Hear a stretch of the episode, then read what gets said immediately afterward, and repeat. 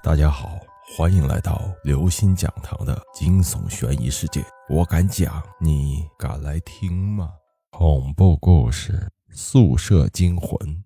某一个星期天的晚上，在十点就寝后没多久，在浴室那边忽然传出一声惨叫。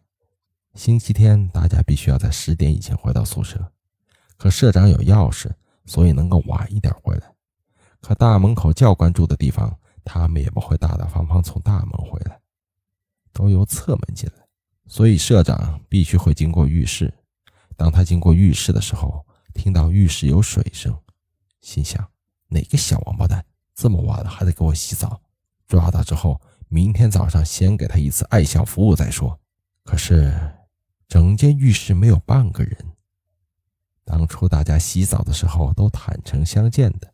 所以人只要站在浴室门口，就能看到整个淋浴间。他只好走进去把水关掉，还把每个水龙头都拧紧。当他走出浴室之后，又听到水声。他想，会不会是那个小王八蛋去上厕所在洗手？因为洗手台也在浴室。可是当他走到社长室门口，还听到水声，于是他就怒气冲冲地跑到浴室门口，一看，这没人。他可生气了，要是把那个搞鬼的人抓到，这水龙头没关，他先把水龙头关好。但是他发现附近的水是红色的，就觉得更奇怪了。不管了，先找到哪个人在耍我。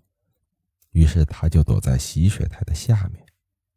不久，水声又出现了。社长冲出来一看，一个人正拿着他的头在洗头。各位听众朋友，本期节目到此结束。如果您喜欢，请关注、订阅、点赞、转发四连击，谢谢您的支持。我们下期再见。